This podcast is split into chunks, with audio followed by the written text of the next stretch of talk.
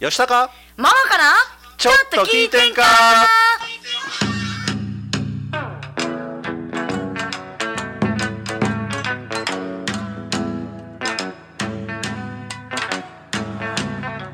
えーさてはこの場の皆様え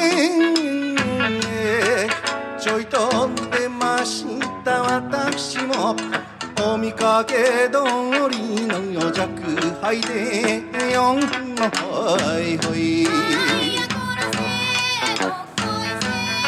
こんばんこんばはんは先輩吉高です戸川桃子です6月10日金曜日午後7時を回りました今週も大阪府大東市住戸堂にあります大東 FM スタジオからツイキャス大東 FM チャンネルで動画ライブ配信しております収録版を大東 FM ホームページ YouTube アンカー Spotify で配信しますのでそちらの方もよろしくお願いいたしますお願いしますさあツイキャス配信、第1回目ということであの張り切りすぎてね言い過ぎてオープニング声割れてたんちゃうかな あのいつもはねなんかあのドナリーの、ね、そうなんです録音したやつがうん録綺音麗したやにつでね流れてくれるんですけど、ねはい、今週もちょっとはい事情がありましてバタバタしちょまっしたねと生ドナリーを入れようと思ったらち そょうっとそあうそうの張り切りすぎ張てり切りすぎまして 失礼いたしましたは失礼いたしましたはいということで今週も素敵なゲストに来ていただいてますのでね、もうはい早速進めてまいりましょうはいこの番組は河内音頭をはじめとする伝統芸能文化の伝承と活性化を目的にジャンルや世代を問わずさまざまな交流や情報発信をするフリートーク番組ですインディーズ活動をされているミュージシャンやアーティスト紹介各種イベント告知各行事の案内など皆様がお知らせしたいことがありましたら大東 FM までご連絡くださいまたライブ配信中のコメントやメールでのメッセージもぜひお寄せくださいよろしくお願いいたしますお願いしますはい、えー、早速コメントをいただいておりますありがとうございます矢野さんからツイキャスやんツイキャスや んツイキャスよろしくお願いいたします。はいあの今までね、フェイスブックページの方からライブ配信してたんですけどそうそうそうそう、そう今週からツイキャスに変わっております。皆さんあのフェイスブック見られてる方、こっち飛んできてね、カモーン。来てねはい、川上さんからコメントいただきます。はいえーパチパチパチパチ。あありがとうございますうどん系のかっちゃん、毎度毎度大きに。やったみんなツイキャスに来てくれて大さっききに。川上さんお茶お茶くれて飛ばしてくれてましたねお茶あ飛ばすっていうそうですかありがとうございますあれあれなんていうの、はいえなんて言ったらいいんやろあのなんあか、あのツイキャスのやつね。お茶どうぞみたいなやつそうそうそうああるある。はいあれどうしたらいいかちょっとわかまだお茶わからないありがとうございますありがとうございます。でいいのかなはいということで大変お待たせいたしました。はい本日のゲストですが本日のゲストは津軽三味線奏者のシアンエリカさんです。よろしくおよ願いしますろしくお願いいたします。お願いしまはじめまして。はじめまして。ももこさんもはじめまして。初めましてですはじめましてです。もうあのー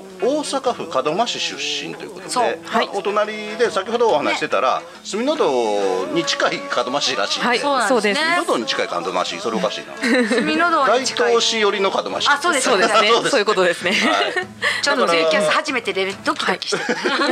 だこの辺りはまあ、はい庭みたいなもんという、はい、よく使ってます、隅の堂は。庭みたいなもんや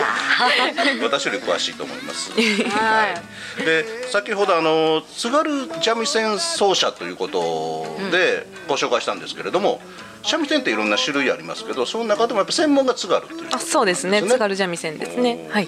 まあ、他の三味線もちょっとかじってたりはするんですけど、やっぱりあの私の性分的に津軽三味線が一番合うっていうので、あーはなるほどい。 この三味線をやろうというきっかけっていうのははいどんな感じだったんですか、はい、えーとまあ、始めたのがちょっと遅かったんですけれども中学2年生の時に、あのーテレビから流れて聞こえてきた三味線の音に惹かれてこの楽器なんだろうと思って調べてへー結局あのその三味線という楽器にたどり着いて、はいこれやりたいって言って初めて言った習い事ですねす。ごいはへーい、そうな んですよちなみにどんな番組やったんですかそれあすごい気になる 実は CM で吉田兄弟の曲が流れてたんですね。吉田兄弟なるほどなるほど、はい、であの姿もなかったんですけど、はいはいこの音なんだっていうふうになって、で、まあ、調べたら津軽三味線っていうでも楽あ器だっていうのおことで二人が出られてからねやっぱり三味線に対する見方っていうのは若い人もやっぱりかっこいいと思いまそうすでもんすねねうんはいそれまでやっぱり正直なところ三味線なんかおおじいちゃんおばあちゃんのはいあそうなんか楽器みたいなイメージが、いやこれ私の主観っていうか、覆されたうんそう二人ねでもやっぱり私がまだ始めた頃もそういうイメージってまだあった時ですね、あーはい、なのでなんか「え変わったの始めたね」じゃないですけど、うんそういうまあ声もあるのはありましたなるほど大体渋って言われるあそうですそうですで特に中学生の時代ってまあまあ言ってみたら思春期の頃ですんで、あまりそういう和楽器系に行く人って珍し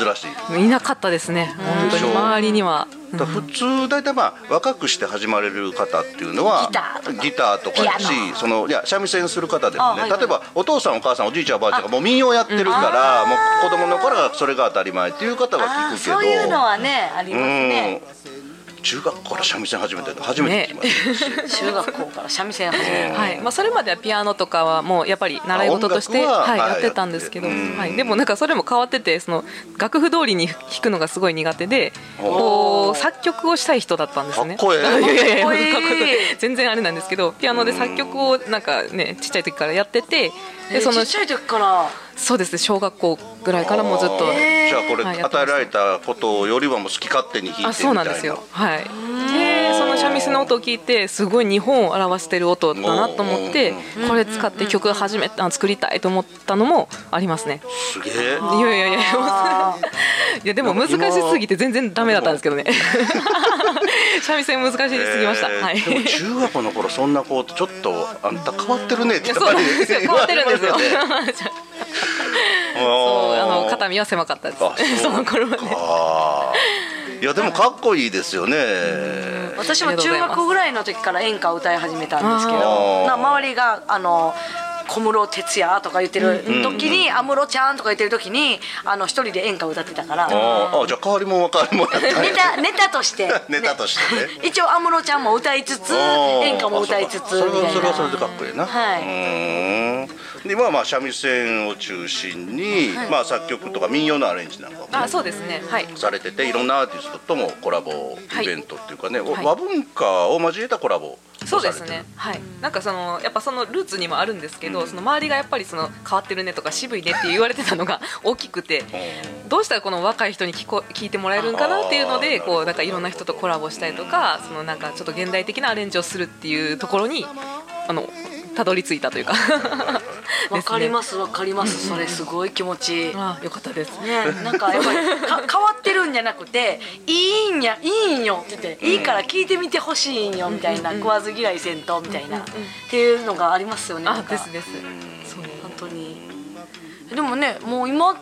となってはねもう津軽三味線ももううんなんかすごい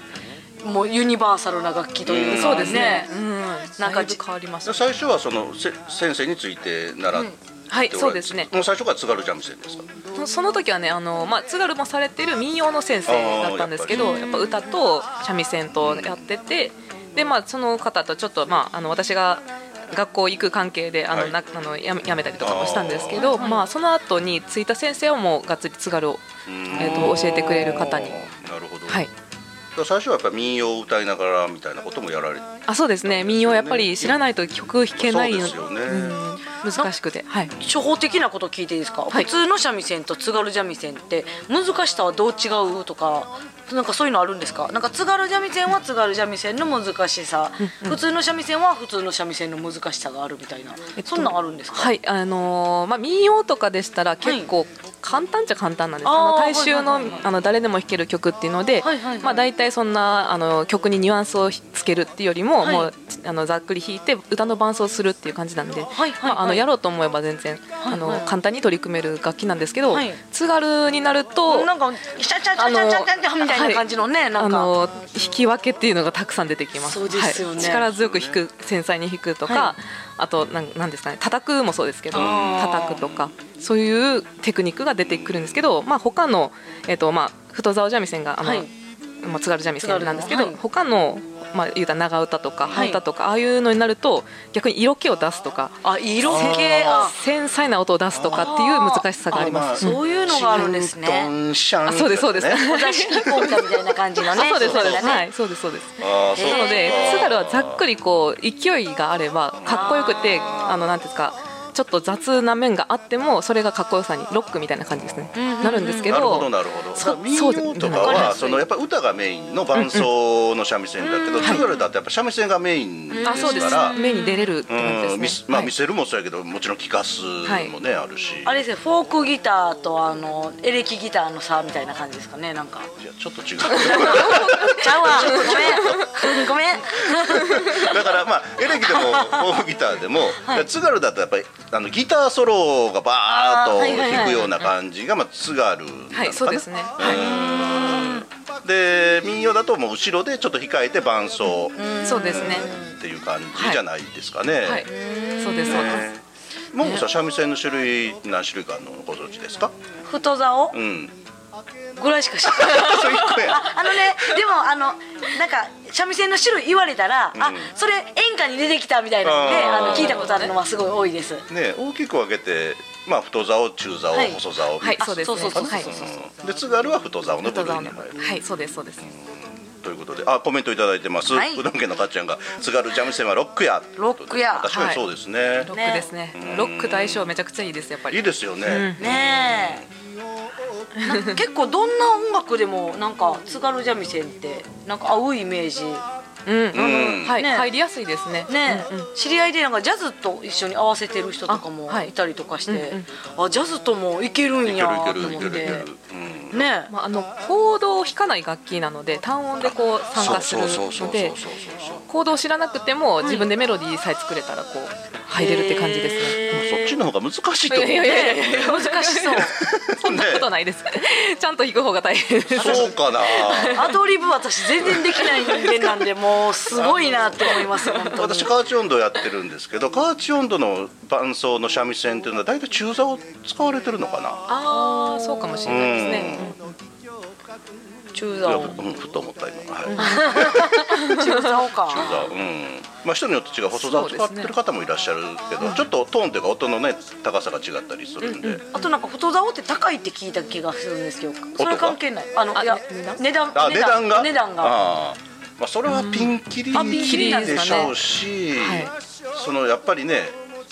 どうっていうのあーあれの素材にもよって全然値段が違ったりそうですね。基本猫でしたっけえっと津軽は犬もある犬ですね。あ津軽は犬なんでですす。かはい、そうですそうです。犬なんやそうそうそうそう、はい、そうです。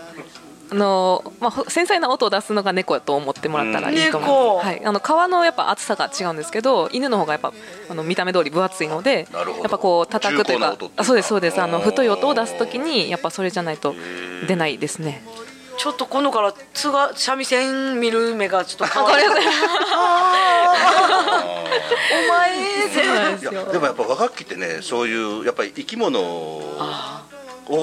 の命をいただいて作って、太鼓もそうだけどなるほどやっぱり神秘的な楽器なんですよあーそういううんあなのるほどなバチもあ、そうそうそ、そううです造芸とか、あそうあそのうですよね別行ですもんね。あそうですそうです別そっか行なので、はい、全部 うんだから単なる楽器じゃなくてやっぱそうなん命でがす宿ってたものから別のものができてるのでやっぱりねえ演者も偉そうに言ってるけどかっこいいそれなりの覚悟を持ってやってもらわなと そうですね。うんあのお値段もあれですし、そうそうそう本当に覚悟は結構やろうと思えば、はい、できますね。すごいすごいな後半はちょっとね現在の活動状況なんかも詳しくお伺いしたいと思いますはいはいではここで NPO 法人大東夢作りコミュニティと時代を超えて炸裂する祭り魂温度坂楽からのお知らせです NPO 法人大東夢作りコミュニティではインターネットラジオ大東 FM やフリースペースの運営また地域活性化イベントの企画運営などを行っていますラジオでは大東市のさまざまな情報をお届けしています現在ゲスト出演者を募集中詳しくは大東夢作りコミュニティで検索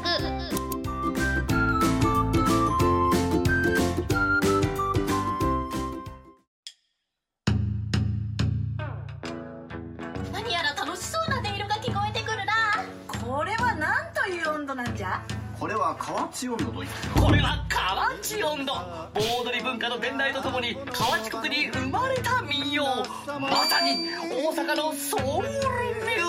ージックなんだか楽しそうだなよしわらわも歌ってみるぞえーさーて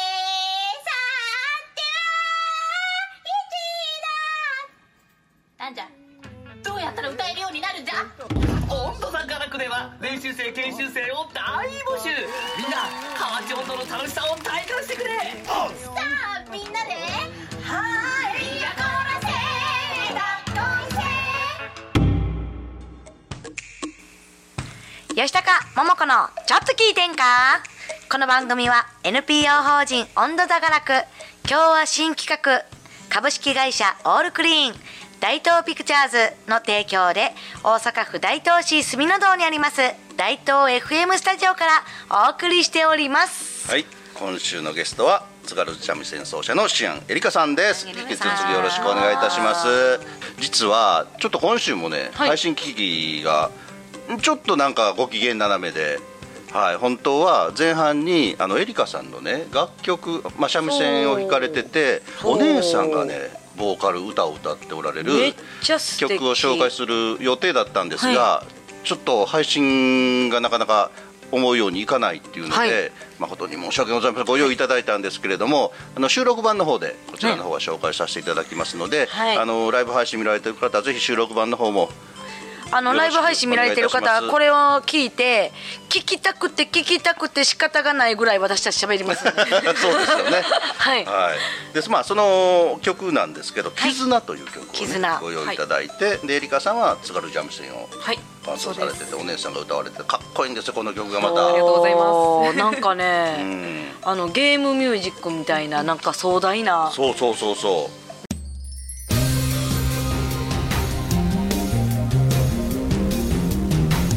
かすかな光涙に触れた果てのない旅の中でただ一つだけ守るべきもの信じて突き進んでくあなたと共に世界へ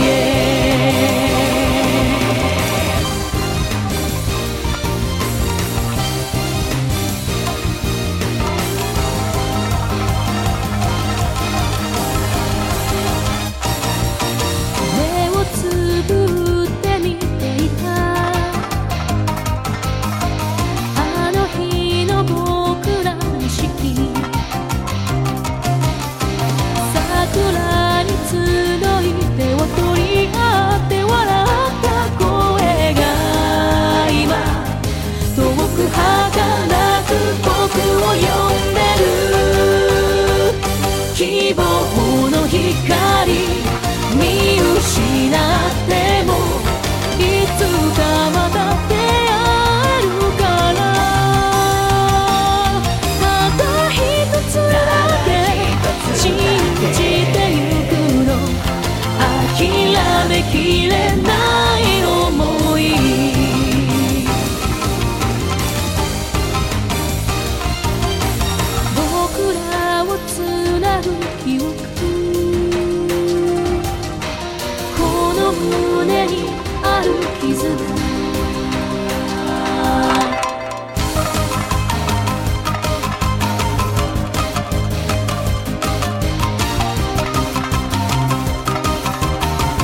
粉雪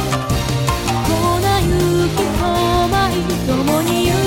を追いかけてた日々が今強く激しく心揺さぶる出会えた奇跡描いた未来僕らはまた繰り返すただ前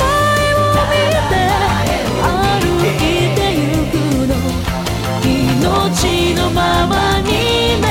うわかすかな光涙に触れた果てのない旅の中でただ一つだけ守るべきもの信じて突き進んでく光さすあの場所へと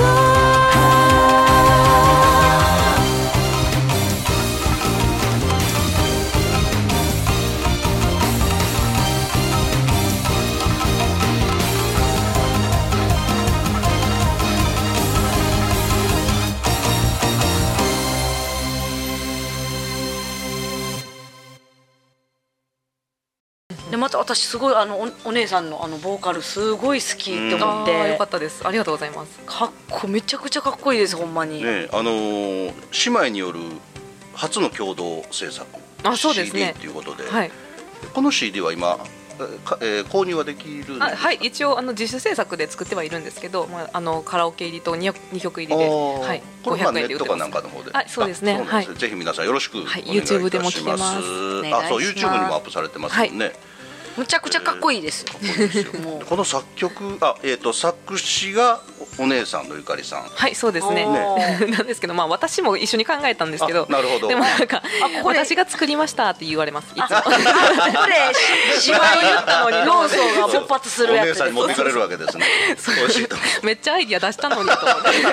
て あれおかしいおかなしいな。共同制作のはずやのに。はいそうなんですよえーで作曲がそのさっき言ったゲームあはいのえっと、アニソンですかねアニソあアンニソンメインではいはいはいやってはる方で、えっと「残酷な天使のテーゼ」を歌ってはる高橋洋子さんの弟さんがおられるんですけど、その方が、えっと、作っていただきましたあの曲をね、はい、あの時代のアニソンすっごい好きやからもうドンピシャでもう CD 買います あありがとうございます買いますそうで ね YouTube にもこの曲はアップされてるんですけど、はいそこに説明があったんですよあの2人でたくさんの苦難を乗り越え楽しかった日々を振り返りながら未来への希望や思いを歌と三味線の音色に託した作品です作曲は音楽家の高橋剛さんそれぞれの力を合わせてできた創新の一作ということではい、ありがとうございます。 そうですね。あーまあそういうなんていうか。まあえっと姉ともその音楽活動をずっと一緒にやってたかって言ったらやっぱその8歳年が離れてるんですけああそうなんどですかはい、なのへでーやっぱその絶妙にか、ま、噛み合わないというかそのなんていうんです かねなんであのあの仲はいいんですけどそのなんていうかその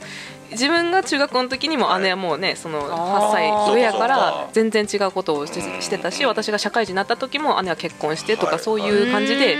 んまりこう一緒にがっつりやるっていうのは年に2回3回やったらいい方みたいなぐらいだったんですけどへ、まあ、その中でもやっぱりその一緒にこう経験したこととかやっぱ兄弟やから感じることがだなんか似てたりとかして。ななんかそうういう、まあ、いろんなことを一緒に離れながらもこう経験してるっていうのでなんかそういう思いをこう書いたらみたいな書いたらっていうか私がこんな感じでどうって言ったのにあいいねって言ってこう 書き直していったっていう話なんですけど はいですねでね今あのーまあ、コロナ禍ではいなかなか活動が大変だったと思うんですけれども、それまでは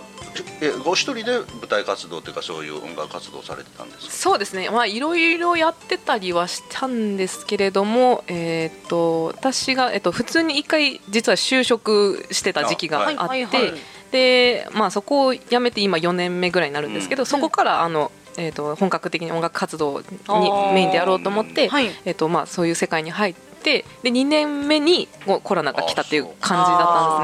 んですね。でもちもょうどここれからやというとそうそうなんですよ本当これからやでここなあのしかもお世話になる場所が見つかっていやはいここでもうめっちゃ頑張るぞっていう時にやっぱそうもうなくなっちゃうという感じだったのでまあでもうーんそうですね、まあ、それまでずっとやっぱり地味あの地道にこうはい一人でやってた時期が一、人というか、まあ、あの一人でこう何かを起こしたりとかうん企画したりっていうのをずっとやってたのでもうそれをなんか工夫を凝らしながら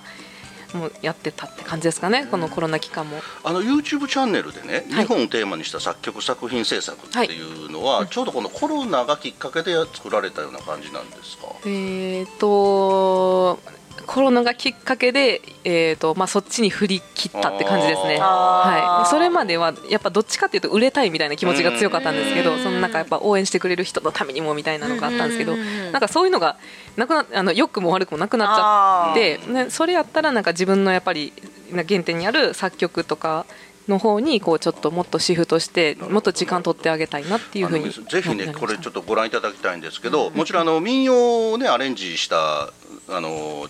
動画もあるんですけれども、はい一人二重奏っていうのがああってーはいおーだからまあ一回撮って違う、はあのーパターンでに、うんうん撮って合わせるみたいな、はいこれすごいなと思って、あーありがとうございますあーうんはいあ合わせるの大変でしょこれ編集とかああでもいやちゃんと弾くよりは そうですあのなんかねそうカバーしてるやつの方が大変でし たあそうか間違えられへんと思うなるほどそうあーへですねで、まあ、自分の音源聞きながらそこにかあのアドリブで合わせていくっていうのが多いですえへー私も何個かね見させてもらったんですけああど例りがえとうございばます三味線カバーのカントリーロード、はいおカントリーロードの三味線ってイメージわけへんいいですねこれぜひ皆さんちょっと聞いてみてくださいそういうの大好きすごいすごいこれあ、はいなるほどなと感心感心で偉そうな言い方やけど、